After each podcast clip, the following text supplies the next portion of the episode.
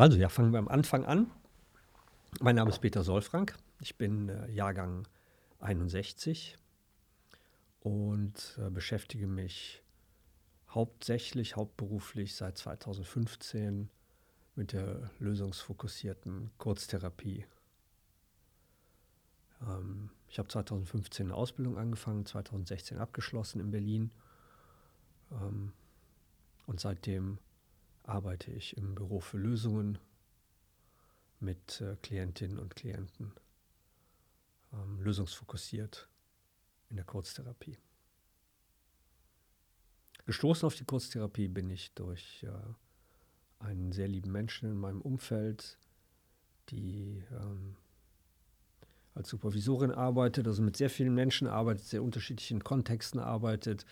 Und ähm, ich habe äh, zu der Zeit im Verlag gearbeitet, also was völlig anderes gemacht. Und äh, was mich immer begeistert hat, war, was ich so von ihrer Arbeit mitbekommen habe, äh, äh, ihr Blick auf die Menschen. Und wir haben oft sehr kontrovers diskutiert, weil ich als ähm, ähm Mensch, der sehr viel liest, ähm, ich habe Abitur gemacht, ähm, humanistisch, also Sprachen, Literatur. Ich habe äh, Jura studiert, bin also von daher schon, ich habe als Überzeugungstäter Jura studiert. Ich liebe die Rechtswissenschaft an und für sich als, als philosophische Richtung. Aber ähm, das bringt natürlich was mit sich. Das heißt, es ist eine sehr, ein, sehr, ein sehr klarer Blick, den man versucht, auf sich und auf Menschen und auf Systeme zu werfen. Und das kann man ja auch tun in der Auseinandersetzung mit äh, dieser Person. Habe ich dann aber erlebt, äh, dass das einseitig ist. Man kann das so machen. Und man hat ja auch dann Recht, weil man ja Recht studiert hat.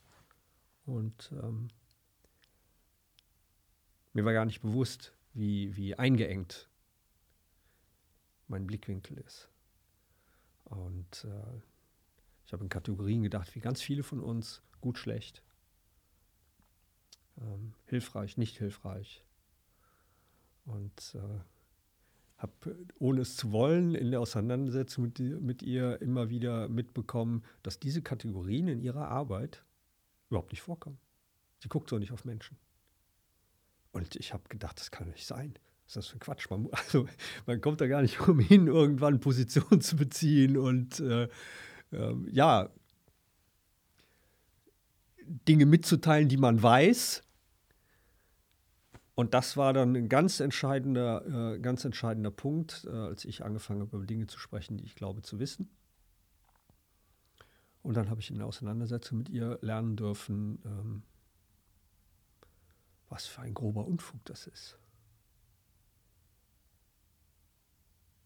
Zu vorauszusetzen, dass man über Situationen und über Menschen, über andere Menschen, also über jemanden außerhalb meiner Person, dass man da etwas wissen kann. Und äh, ich habe bestimmt zwei Jahre, drei Jahre gebraucht, so 2012, 13, 14, ähm, um mir das äh, näher anzugucken, um den Mut aufzubringen, mir anzugucken, ja, Moment, Moment, das kann ja nicht sein. Also wie, wie geht das? Wie geht das in der Praxis? Und äh, ich habe äh, dann äh, miterleben dürfen, wie sie auch mit Menschen spricht, die sie vollkommen ablehnt. Also der, deren Taten, Tun und Haltung im Leben sie vollkommen ablehnt, persönlich. Aber in ihrer supervisorischen Arbeit spielt es überhaupt keine Rolle. Die konnte mit denen sprechen, wie ich mit meinem besten Freund spreche. Und ich habe da gesessen und habe gedacht, ey, was ist das denn? Naja, und irgendwann war ich dann, war ich dann neugierig genug und habe mich nicht mehr intellektuell mit ihr auseinandergesetzt, sondern habe mir erzählen lassen, wirklich erzählen lassen beim Tee, beim Wein, äh, beim Spazierengehen, wie sie denn da hingekommen ist. Und das war eine ganz, ganz lange Geschichte über systemisches Denken. Also das sind jetzt so Fachbegriffe, aber die findet man in der Szene wieder. Systemisches Denken und dann ist sie über, über ähm, Steve DeShazer, Inso Kim Berg aus den USA gestolpert. Das sind die beiden, die die lösungsfokussierte Kurztherapie quasi ins Laufen, ins, zum Leben gebracht haben. Und ähm, hat mir von den Konstruktivisten erzählt. Und ähm, das war für mich eine intellektuell komplett terra incognita, habe ich nie von gehört, nie gesehen. Hätte ich mir ohne diese vorbereitenden zwei Jahre erleben auch nie freiwillig angeguckt, das wäre für mich äh, Nonsens gewesen. Also, ja. Ja, dann habe ich mir das angeguckt und ähm, habe mich dann ähm, sehr da reingekniet. Wenn ich etwas äh, wissen will, dann lese ich auch ganz vieles, auch Kontroverses. Und mit, ähm, ja, mit jedem Text, den ich gelesen habe, mit jedem Buch, das ich gelesen habe, war ich sprachloser. Ja, und dann kommt dazu, ich habe in den 90er Jahren ähm, sehr, sehr unter Panikattacken, Platzangst gelitten, Klaustrophobie äh, während des Studiums und während meiner ersten Arbeiten ich viel im Flieger unterwegs sein musste und habe sehr darunter gelitten. Das war teilweise die Hölle. Und habe dann äh, psychotherapeutische Hilfe gesucht und bekommen und bin in einer ähm, klassischen Psychoanalyse nach Carl Jung gelandet und habe in sieben Jahren ungefähr 500 Stunden absolviert. Ja, und äh, wäre die Therapeutin nicht so eine fantastische Person gewesen, wäre das ein einziges Desaster geworden, weil die Therapie mir nicht geholfen hat. Sie konnte mir auch nicht helfen. Ich habe aber auch relativ schnell verstanden, dass das auch gar nicht geht. Habe also psychotherapeutische Erfahrungen gemacht selber und bin zu dem Ergebnis gekommen, never ever, nie wieder. Also so ein Quatsch. Ja. Und ähm, an all das habe ich mich erinnert dann hier in Berlin, äh, als ich mich mit diesem ganzen Thema auseinandergesetzt habe, freiwillig, sehr begeistert und ähm, habe festgestellt, dass der gesamte Blick der Psychotherapie auf den Menschen ein wissender Blick ist. Ich will das auch nicht verurteilen, ich sage nur, es ist ein wissender Blick. Schon die Diagnostik ist wissend. Und ich habe festgestellt, dass das Thema mich begeistert. Das Thema Menschen setzen sich mit Menschen auseinander und gucken, wie ist ihr Leben. Und ähm, dass mich das schon immer begeistert hat, das wusste ich nur nicht. Ich habe sehr viel mit Menschen gearbeitet, als Führungskraft, äh, Personalentwicklung gemacht und all diese Dinge. Äh, ich wusste aber nicht, warum mir das immer so viel Spaß gemacht hat. Das war mir nicht klar. Es ist mir jetzt dann hier klar geworden in Berlin. Und dann bin ich in die Ausbildung gegangen, weil ich gesagt habe, äh, das ist cool, ich bin jetzt äh, Ende 40. Ich habe schon lange, lange Zeit keine Lust mehr auf das, was ich da mache. Habe viele Sachen gemacht, jobtechnisch. Und ähm, habe mir vorgenommen, das zu lernen und dann damit zu leben und zu arbeiten. Dann habe ich Ausbildung gemacht, die natürlich selbst bezahlt werden muss. Ähm, es gibt auch nicht so viele Institute in Deutschland oder in Europa überhaupt, wo man tatsächlich die ernst gemeinte, ursprüngliche, äh, lösungsfokussierte Kurztherapie erlernen kann. Heute weiß ich, warum das so ist. Das ist den Leuten zu einfach. Man kann nicht genug Geld damit verdienen. Man, man muss Schulen aufmachen, man muss ein Programm haben. Und das Größte in Deutschland vor allen Dingen ist, äh, in die Krankenversicherung zu kommen. Und äh, das geht aber nur, wenn man sich an, an, an die althergebrachten Regeln hält. Und ähm, wer das versucht, verlässt zwangsläufig die Ebene der Kurztherapie. Kurztherapie ist einfach, ist leicht, ist klar und die Klienten kommen nie wieder. Idealerweise nach einer Sitzung. Gut, das äh, macht es natürlich für die klassische Therapeutin, Therapeuten schwierig, weil wenn man sich mal anguckt, also die, die, äh, die normale Gesprächspsychotherapie oder Verhaltenstherapie, wie sie angeboten wird, wenn man familiäre Schwierigkeiten hat oder, oder, oder, das sind Minimum bei 25 Stunden. Die werden von der Krankenkasse bezahlt. Das heißt, mir als Klienten äh, kann es fast egal sein, ob ich drei oder 30 Stunden brauche. Ich zahle sie nicht. Ich weiß von vornherein, dass es keinen wirklichen Maßstab gibt, an dem ich einen Erfolg oder Misserfolg messen kann. Und klar ist vor allen Dingen, und das wird einem auch ganz ruckzuck in der Therapie klar gemacht, also es funktioniert ja sowieso mit ihrer Mitarbeit. Also ne, wenn es nicht funktioniert, Klammer auf, dann haben sie nicht gut mitgearbeitet, Klammer zu.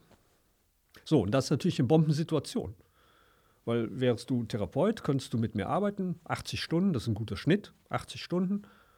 Ähm, die Stunde 75 bis 105 Euro von der Krankenkasse bezahlt. Die kannst du fest einplanen. Ähm, niemand wird dich ernsthaft fragen, ob du erfolgreich warst. Und wenn doch, kannst du darauf verweisen, dass ich leider den Erfolg nicht umsetzen konnte als Klient. Ich leide immer noch an Panikattacken. Und ähm, das ist ja eine schöne, schöne neue Welt. Ne? So. Und ähm, weil das so ist, äh, findet äh, Kurztherapie nicht ernsthaft statt, auch in der Öffentlichkeit nicht, äh, im Bewusstsein schon gar nicht, ähm, weil es einfach eine, eine, völlig andere Situation ist. Es ist eine, eine ganze, ein ganz anderer Blick auf den Menschen, auf die, auf die als äh, Krankheit oder als Störung erlebte Situation. Und äh, es gibt keine, keine Diagnosen, keine Diagnostik. Und es ist äh, demzufolge eine völlig andere Welt. Auch ein Grund für, für diesen, äh, diesen Podcast, den wir hier starten wollen. Ähm, weil das eine Möglichkeit sein kann, ein paar Informationen zu streuen darüber, wie es auch sein kann. Der Startpunkt fürs Lehrsein ist die Begeisterung darüber, dass es möglich ist, ohne etwas mit dem Problem zu tun zu haben, ähm, Lösungen erarbeiten zu können. Und der, der Mensch, der vor mir sitzt, hat den Anspruch darauf, dass ich diese Fähigkeit äh, zu 100 Prozent einsetze. Und das ist das, was mich begeistert. Und das ist Demut. Ich würde das mal Demut nennen. Es ist Demut, die mir dabei hilft, leer zu werden. Ich sitze da und weiß, da kommt jemand und möchte eine Verhaltensänderung herbeiführen. Und manchmal ist der Druck wahnsinnig groß bei den Menschen. Und ähm, ja, und dann äh, macht mich das demütig zu wissen, dass ich nichts tun muss, außer leer sein, aufmerksam sein und ähm, die richtigen Fragen stellen. Die richtigen Fragen ergeben sich ausschließlich aus dem, was äh, mir der Mensch gegenüber präsentiert. Also ich kann im Grunde genommen gar nichts dafür. Ich kann gar nichts dafür. Ich liebe diese, diese, diesen Blick auf Menschen, diesen lösungsfokussierten Blick, ähm, der da besagt, dass wir ähm, Lösungen völlig unabhängig vom Wesen des Problems finden. Ähm, dass wir oft äh, gar nicht mehr sagen können, wie wir in die Situation gekommen sind, in der wir sind. Das heißt, die Ursache des Problems spielt überhaupt keine Rolle. Weil schlimmstenfalls ist die, liegt die 40 Jahre zurück. Also das ist längst Staub zerfallen. Das ist äh, Vergangenheit. Und Vergangenheit, einer meiner Lieblingssätze aus der Literatur, Vergangenheit zeichnet sich dadurch aus, dass sie vorbei ist. Das ist alles. Aber das zeigt sich einfach nur aus, dass, dass die Vergangenheit uns wirklich in, in meisten Fällen nicht so sehr hilfreich ist. Also, ne? Ich meine, klar, man denkt ja generell, man als Mensch, man lernt aus der Vergangenheit hoffentlich und wiederholt irgendwelche Fehler nicht. Aber dann ist gut. Das ist leider falsch. Ja. Eben. Also wir, ja. wir denken, du hast recht. Und das wir, ist so wir, diese wir Denk denken das. Ja. Und äh, in der Ja. Literatur und die, die ganze Geschichtsforschung basiert ja zu großen Teilen darauf, in Literatur eben auch, in das Ver- Vergangene zu schauen, zu gucken, was sagt mir das für heute ne? und äh, was können wir daraus lernen, müssen wir daraus was lernen. All diese Fragen kann man alles machen. Ähm, wenn man sich immer wertfrei die Ergebnisse anguckt, dann passiert genau das, was du gerade geschildert hast mit dem Tagebuch. Man guckt in ein Tagebuch, wo das Original steht, also Ja. Eins zu eins, ich habe heute das erlebt, gerade im Moment. Und dann gucke ich mir das zehn Jahre später an und dann stellst du fest, was du gesagt hast. Du erkennst es nicht wieder. Und das ist auch, ähm, entspricht auch unserem Intellekt und unserem Geist. Weil der Geist sorgt dafür, dass wir uns immer mit uns wohlfühlen. Right. Ja. Das heißt, er guckt sich an, wie wäre denn die Situation, die Originalsituation vor zehn Jahren, wie wäre die denn angenehmer gewesen für mich? Und schon erzählst du dir selbst eine neue Geschichte. ja. Und das macht das Unterbewusstsein von morgens bis abends. Ist es mein Ego? Ja, das das Unterbewusstsein. Das sagt, äh, ne, wie, mir, geht es mir gut, wie geht es mir am besten. Ich lasse heute Morgen jemandem die Tür vor der Nase zufallen und äh, dann gibt es verschiedene Möglichkeiten. Ich kann sagen, oh, Entschuldigung, mach die Tür wieder auf, entschuldige mich nochmal und habe es vergessen. Alles leicht. Das kann ich machen, wenn ich mit mir in Ordnung bin, stabil bin. Hatte ich einen schlechten Abend, hatte ich eine schlechte Woche, dann kann ich denken, oh Mann, ja, ist nee klar, ist, das passiert dir jetzt auch noch, lässt du dem, dem guten Mann, der guten Frau die Tür vor der Nase zufallen.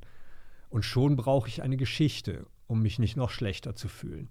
Also habe ich entweder die Hände nicht frei gehabt oder die Tür ist schlecht eingestellt Oder los, derjenige ja. war auch viel zu dicht hinter mir, ich konnte die Tür gar nicht schnell genug aufhalten, bla bla bla. Das macht alles unser Unterbewusstsein basierend auf dem, wie ich in die Situation reingegangen bin. Das heißt, so. bin ich entspannt, Hm. geht es mir generell gut, habe ich kein Problem, einen Fehler zu nehmen als das, was er ist. Ja. Nichts Besonderes, sondern der sagt nur, ich habe etwas falsch gemacht.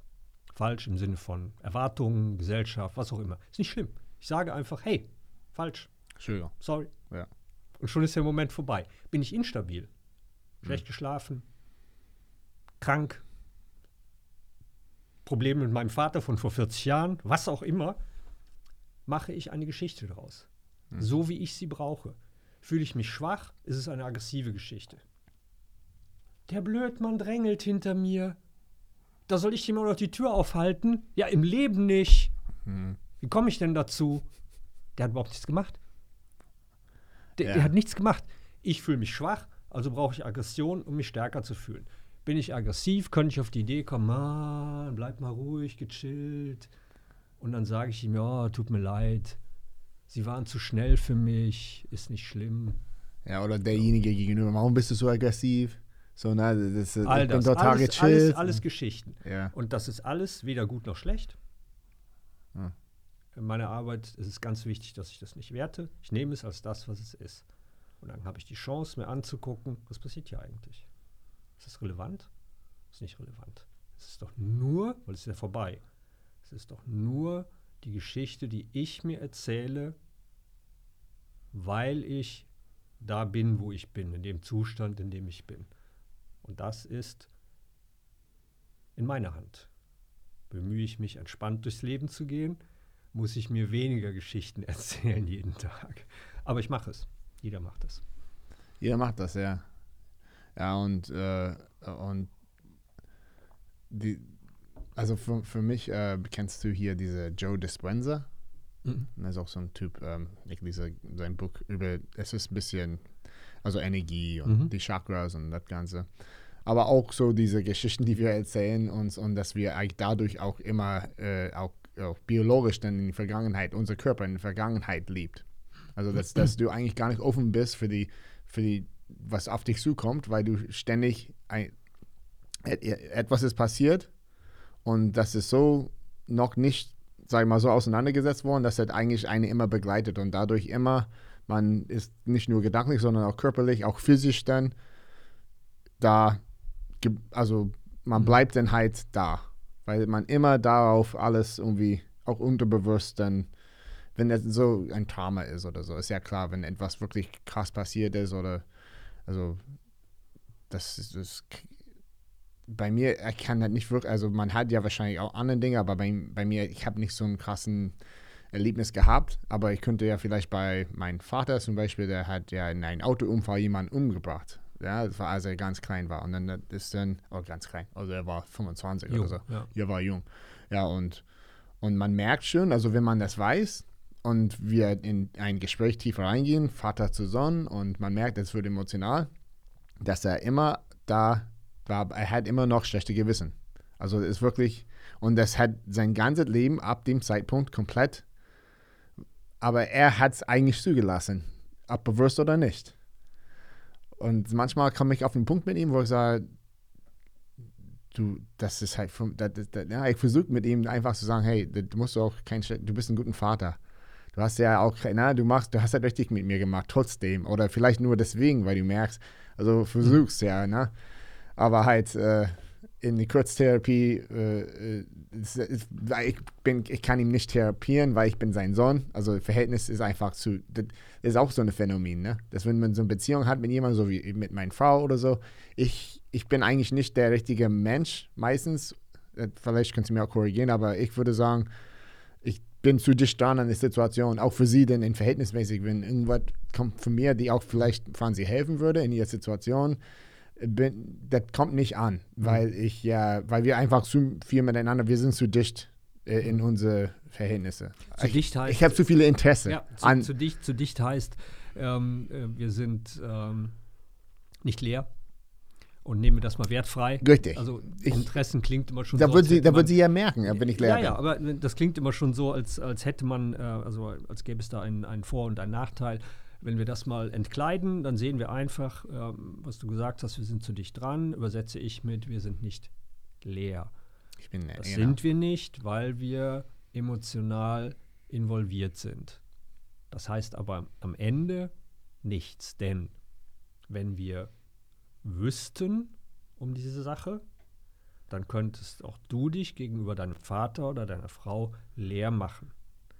Es ist nicht so, dass jemand von außen das besser kann. Wenn du um den Me Mechanismus wüsstest und den etwas trainieren würdest, könntest du das.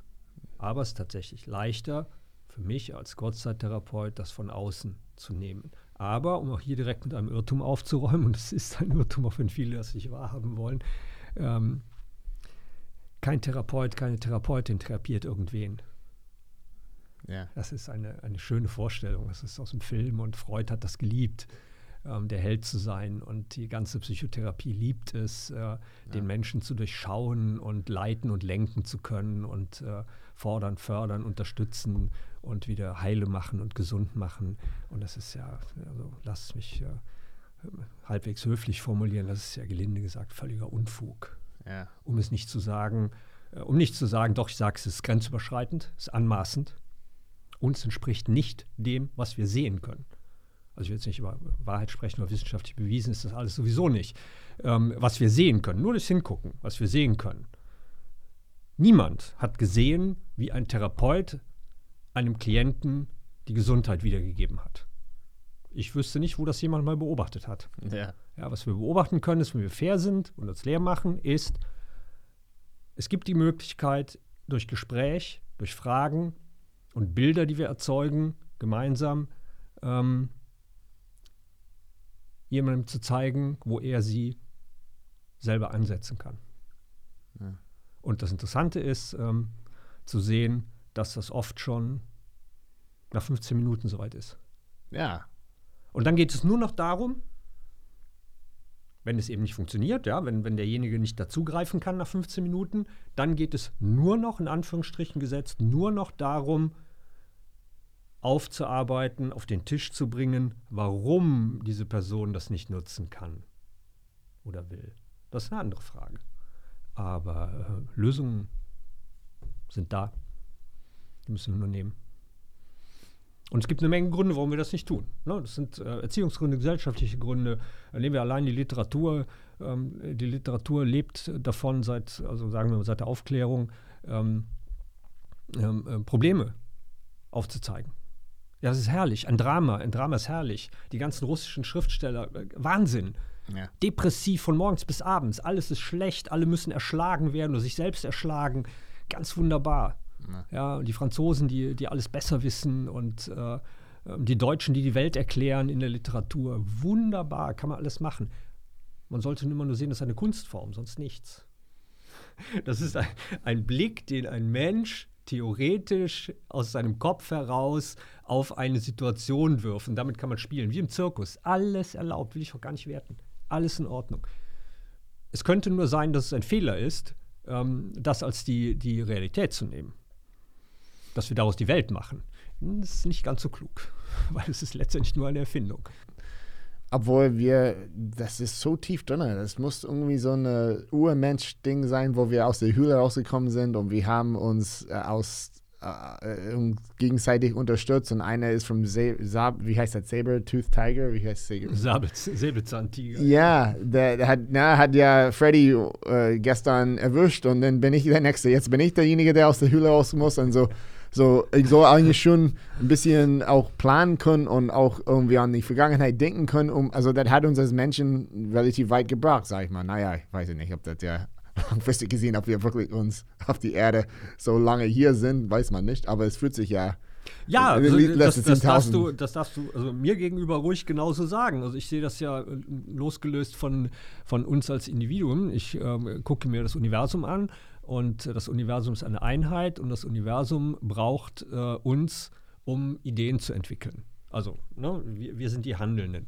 Und das muss man leider so sagen. Ähm, Es ist dem Universum nicht wichtig, ob alle acht Milliarden Menschen von morgens bis abends gut äh, und kreativ sind, sondern äh, das Universum sagt, okay, äh, jeder hat die Möglichkeit, gut und kreativ zu sein. Hast du nicht gemacht, ist nicht schlimm. Ist nicht schlimm, du bist dann irgendwann tot und du hast nicht das geliefert fürs Universum. Ist nicht schlimm. Ja.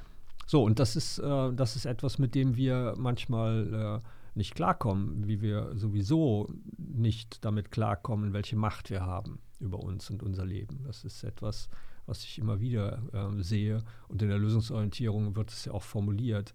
Ähm, das ist unsere Urangst davor, dass wir selbst verantwortlich sind. Hm. Das klingt über Verantwortung. Ich habe Verantwortung. Ah, super, kann man haben. Ich bin Millionär, ich habe Verantwortung, ich bin Firmenchef, toller Typ, ich habe Verantwortung. Man kann es auch ganz anders sehen. Ich stehe morgens auf und dass ich lebe und atme, ist allein meine Verantwortung. Ich kann es auch lassen. Hm. Und niemand hat mich gezwungen. Ich kann es einfach lassen. So. Und das macht einen demütig, wenn man sich das anguckt, unter dem Aspekt, ich kann es auch einfach lassen. Tue ich ja nicht. Warum denn nicht? So, und dann kann man auch noch demütig weitergucken. Warum? Weil es einfach geil ist. Geil ist zu leben. Es ist schön. Hm. So. Und dann kann ich mich fragen, warum versaue ich mir dann fünf von sieben Tagen damit, dass ich zurückgucke? meine Ex-Frau, mein Vater, meine, meine Mutter, der Zweite Weltkrieg, der Erste Weltkrieg und die Wirtschaftsdepression. Und ich kann mich über den Kapitalismus ärgern und über die Politik, ist ja ganz besonders über die Politik. Mein Gott, die Grünen und alle. Und alles ist schwierig, alles ist schlimm. Und ich liebe alle Querdenker dieser Welt. Die jammern von morgens bis abends. Würde einer mal hingehen, in den Spiegel gucken und sich die Frage stellen, wer ist denn dafür verantwortlich, dass ich dieses Leben lebe? Die Bundesregierung? Der liebe Gott? Kann man, alles, kann man alles behaupten. Und es gibt auch treffliche Argumente in die Richtung. Kann man alles machen. Ja, ich frage nur, wozu führt das? So nix. Weil niemand wird diese Verantwortung dir gegenüber zugeben und wahrnehmen. Und selbst wenn er oder sie das versuchen würden, Institutionen das versuchen würden, das du würdest ja schreiend weglaufen. Ja, du würdest ja. sagen, du mischst dich hier bei mir nicht ein, bist du wahnsinnig, geh weg. Weil wir instinktiv natürlich spüren, dass das Grenzen überschreitet. Was wir allerdings gerne hätten, ist, dass jemand uns unsere Macht über uns selbst wegnimmt. Weil das ist anstrengend. Von morgens bis abends zu wissen, ich bin verantwortlich. Auch für diesen Tag bin wieder ich, Peter S., allein verantwortlich für mich. Von ja. morgens bis abends. Ja. Und wenn mir Remington begegnet und tritt mir vors Schienenbein, dann hat er mich zwar getreten, aber ich bin verantwortlich für das Schmerzempfinden. Ich bin verantwortlich für die Wertung dieser Situation. Ich bin verantwortlich, wie ich aus dieser Situation herausgehe. Es liegt allein an mir, einen Umgang damit zu finden. Ja. Und das Witzige an uns Menschen ist, wir sind die einzigen Wesen, die diese Verantwortung ignorieren dürfen. Ja, wir dürfen das ignorieren. Ne? Wir tun einfach so, als wäre das nicht so. Arndt ist verantwortlich. Die Politik ist verantwortlich. Meine Mutter. Der Arzt, der mir nicht hilft. Ja. Die Ernährung, die mich krank macht, da ist natürlich die Lebensmittelindustrie verantwortlich. Wer, produziert den Scheiß denn? Ja. ja? Mann, Mann, Mann, Mann, Mann. M-A-N. Man müsste mal, super, man müsste mal das Öl verbieten. Man müsste mal Putin schlachten. Man müsste mal die Supermärkte schließen. Man müsste mal für eine bessere Welt sorgen. Super. Wer ist denn Mann? Kenne ich nicht. Nie gesehen. Bin ich noch nie begegnet. Wer kauft denn den ganzen Scheiß? Du und du und ich. Kann ich was dafür, dass du den Scheiß kaufst? Ja. Nee, ich kann dir auch noch Vorträge halten. Du solltest besser diesen Scheiß nicht kaufen. Kann ich mir auch schenken. Was für eine Unverschämtheit. Ich könnte ja damit anfangen, den Scheiß selbst nicht zu kaufen. Ich. Wie einfach. Wie einfach. Ich sage, ich kein Erdöl. Ich kein totes Tier. Ich renne nicht schimpfend über die Einkaufsstraße. Ich beleidige keine fremden Menschen. Ah. Könnte ich alles machen. Ich stehe morgens früh auf und gehe laufen. Wie cool, damit ich fit bin. Kann ich alles machen. Gut, ich kann es auch lassen. Ne? Ich kann auch fett und dumm werden. Macht ja, nichts. Ja. Aber das ist ja auch ganz schlimm. Und da, da komme ich wieder zu dem Punkt zurück. Ganz wichtig, ich werte das ja gar nicht. Wenn du, ja. wenn du entscheidest, liegen zu bleiben, Faschist zu sein und fett und dumm, dann geht mich das einen feuchten Kehricht an. Und ich habe das zu respektieren. Allerdings solltest du auf die schräge Idee kommen, mir die Verantwortung geben zu wollen dafür, dass du dick, dumm, faschist und gefräßig bist, Ja. dann schlage ich dir den Schädel ein. Weil deine Verantwortung, lieber Freund, die will ich nicht. Behalt die für dich. Du da- darfst dich auch wehren, natürlich, in dem Moment, ne? So, Ja, ja. äh, mir geht es einfach nur um, die, um, die, um, um ein, ein abstruses Bild aufzuzeigen, mit dem wir durch die Welt gehen. Wir sind verantwortlich. Punkt. Immer. Nicht der Bundeskanzler. Ja, aber man ist ja auch als Fisch im Wasser manchmal, ne? Du, man, also diese, diese Aufwachen, erstmal baue ich ja Platz in meinen Alltag. Überhaupt gedanklich, also ich sag mal, wenn ich jetzt in, in Situation einfach vom, vom bis, Freud, ja? Klar, dann sagt er, die Eltern sind schuld, die Umgebung ist schuld, alles, na, der hat immer, immer alles, also das ist Freud, alle sind schuld. Und ich- jetzt hier bin ich jetzt und ich bin mit 39, ich habe Peter kennengelernt und boom, wow, stimmt, das, das stimmt. Ich habe eigentlich das Leben, die ich immer haben wollte, ob ich den bewusst gestaltet habe oder nicht. Es ist das Leben, die ich, sonst werde ich die auch nicht haben. Genau. Also ja, das ist, aber dann geht's los. Dann gehe ich ja und ich sage, Mensch, Franzi, ich stehe jeden Morgen auf und ich gehe abends jetzt früher ins Bett. Habe ich ja mal gemacht in den letzten zwei Jahren. Das war auch schon so eine Umstellungsphase, wo ich dann gemerkt habe, nee, ich gehe nicht, äh, ich geh, sitze nicht mehr am Couch und gucke Fernseher, das bringt mir nichts. Das ist, äh, ist keine, na, keine Mehrwert da. Ich, würde lieber früher ins Bett gehen, vielleicht auch sogar mit den Kiddies ins Bett gehen und dann früh aufstehen und ein Buch lesen oder Yoga machen oder irgendwas für mich selber. Dann hast du sofort gemerkt in der Beziehung, äh, erstmal, ne, du bist ja nicht mehr mit mir am Couch, das heißt unsere Beziehung, Zeit, äh, wir haben nicht mehr Zeit füreinander, ich sehe dich gar nicht mehr. Also man hört dann, man hat in dem Moment so, obwohl ich gerade in dieser neuen Erfindungsphase war bei dieser Änderung, also relativ sensibel, sag ich mal, mit dieser neuen Remington, die ich sein möchte, äh, habe ich sofort, äh, sofort, äh, wie sagt man so, ähm, wieder, Widerstand.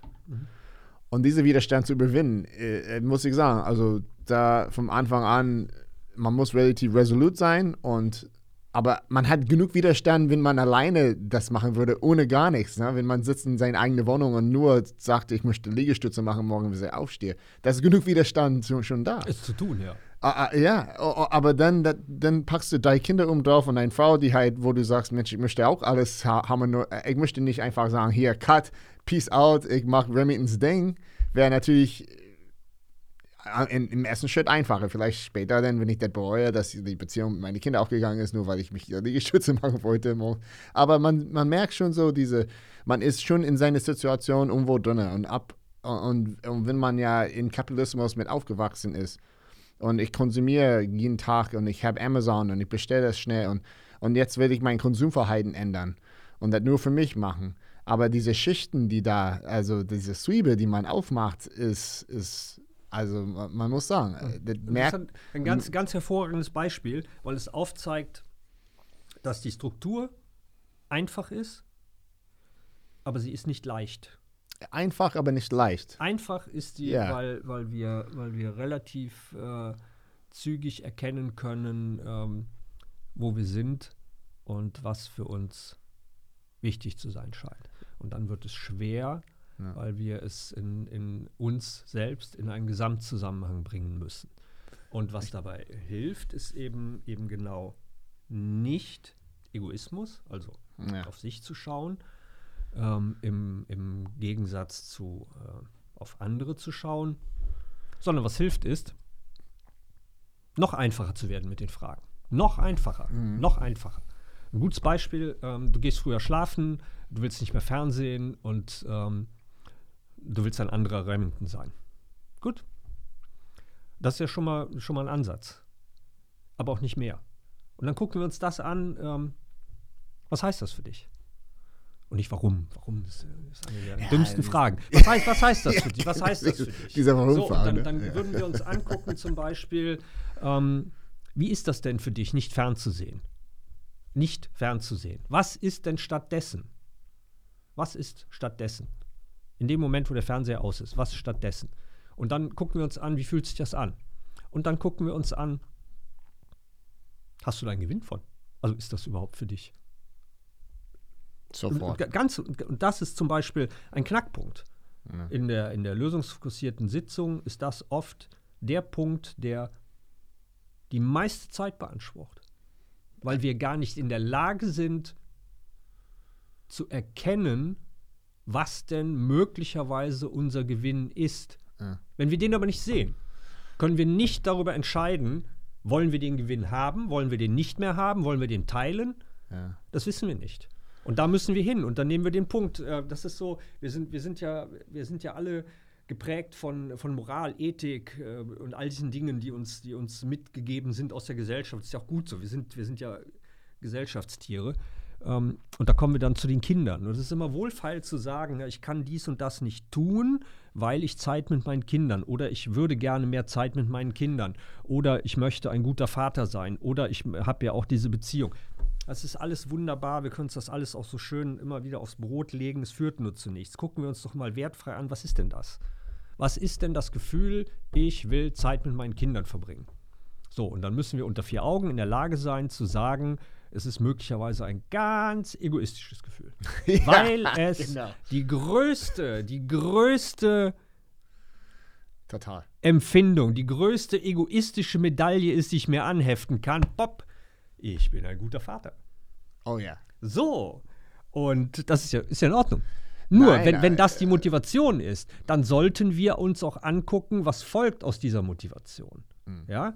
Und äh, wenn ich ein guter Vater sein möchte, weil das meinem Ego schmeichelt und ich das nach außen hin super darstellen kann, ich liebe dieses Gefühl, sagen zu können, ey, ne, guck mal hier, meine Kinder und ich. Daddy des Jahres. Das ist ja in Ordnung. Das ist ja in Ordnung. Welchen Preis zahle ich dafür? Das muss man sich dann angucken. Denn diesen Preis, den muss man immer zahlen. Und man kann den gerne zahlen, wenn man es bewusst tut. Man kann ihn aber auch unbewusst zahlen und leidet dann darunter. Und dann ist der Klassiker, dass irgendwann die Kinder schuld sind. Die Familie, der Stress zu Hause. Ja. So.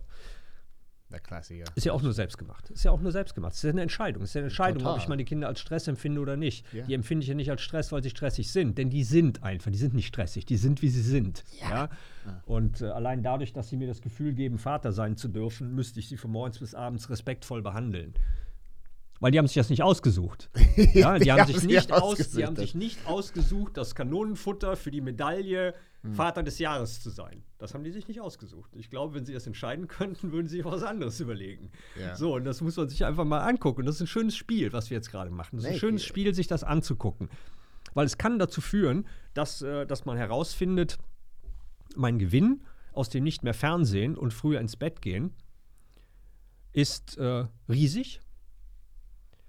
Und dann kann ich mir, wenn ich das weiß, wenn ich weiß, was ich mir damit Gutes tue, was das für mich bedeutet, dann kann ich mir im nächsten Schritt angucken, nehme ich jemandem was weg. So. Und dann gucke ich mir an, ob ich das Gefühl habe, jemandem was wegzunehmen, ob ich das erkennen kann. Der Knackpunkt ist aber, ich muss dann fragen. Nicht philosophieren. Einfach fragen. Fragen. Ja. Fragen, Fragen. Fragen. Liebe Kinder, liebe Partnerin, lieber Partner, ich halb, halb acht ins Bett und zwar immer. Kein Fernsehen. Was bedeutet das für dich? Und dann gehen wir, weil dann beginnt die nächste lösungsorientierte Sitzung mit diesem Menschen. Denn, und das darf man eben auch unter vier Augen, unter uns Betschwestern in der Sitzung darf man sowas sagen, das geht dich überhaupt nichts an.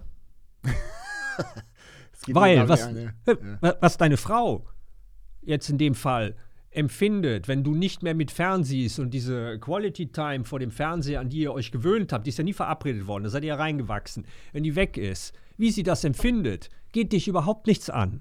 Solange sie sich nicht bewusst ist darüber, was das für sie bedeutet, nützt es euch beiden gar nichts, darüber zu reden. Gar merkt auch, nichts. Warum die, warum die Kommunikation einfach im Eimer geht, weil, das, weil dann diese Platz, dann, Na, schenke, dann schenke ich auch diese Platz nicht, dass Na, sie das selber, dass selber irgendwie für sich machen mussten. Ist doch klar. Ja, und, ähm, und du kannst das auch nicht für sie. Du kannst dir nichts schenken, du kannst das nicht bestimmen, du kannst dir da nicht helfen. Schlimmstenfalls gibst du Ratschläge. Bam! Ja. Ratschläge, Mach das, ne? mach das. Ich, mach so wie ich. Guck mal, wie gut ich mich fühle. So, du musst und, es so und, machen, und, wie ich und das dabei mache. passiert ja Folgendes. Deine Verhaltensänderung zeigt ja bestenfalls ihr nur auf, wo sie jetzt ist. So. Und dann ist es allein ihr Thema und ihre Verantwortung zu gucken, nicht was macht Remington mit mir, was macht Remingtons Verhaltensänderung mit mir, sondern wie ist mir? Wie ist mir damit? Was ist allein ihre Verantwortung, das anzunehmen oder abzulehnen? Und wenn sie diesen Prozess dann für sich auch durchlaufen hat, dann ist es ganz wunderbar einfach. Dann weißt du, das ist mein Gewinn.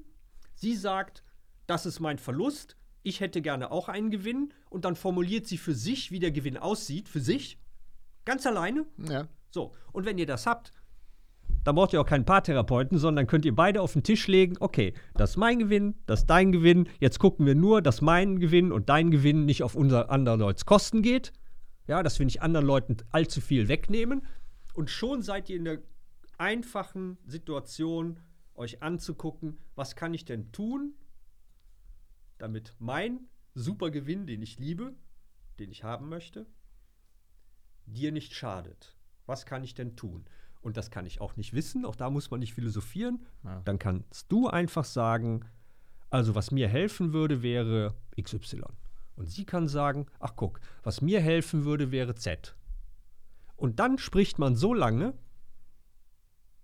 bis genug in der Waagschale liegt, dass du sagen kannst, okay, das fühlt sich, ich, ich, nicht das Ganze, wir beide, sondern ich fühle mich hier gesehen, das ist für mich gut.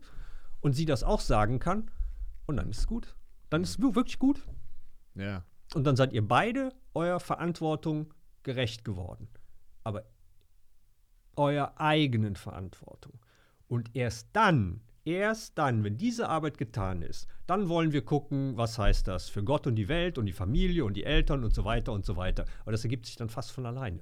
Wir machen aber äh, immer gerne den umgekehrten Weg. Wir gucken, äh, also ich Ja. hätte gerne das so und so. Ah, wie mache ich das, damit du das nicht blöd findest und damit die anderen mich trotzdem gut finden Ja. und damit ich hier nicht zu viel Verlust habe und hier nicht zu viel Zeit verliere, zu viel Geld verliere oder, oder, oder, Man oder. macht dann alles auf einmal. Gucken wir uns alles an. Ja. Es führt nur zu nichts. Ich bin noch nicht mal bei mir angekommen. Ja. Ich weiß ja noch nicht mal, was will ich denn eigentlich?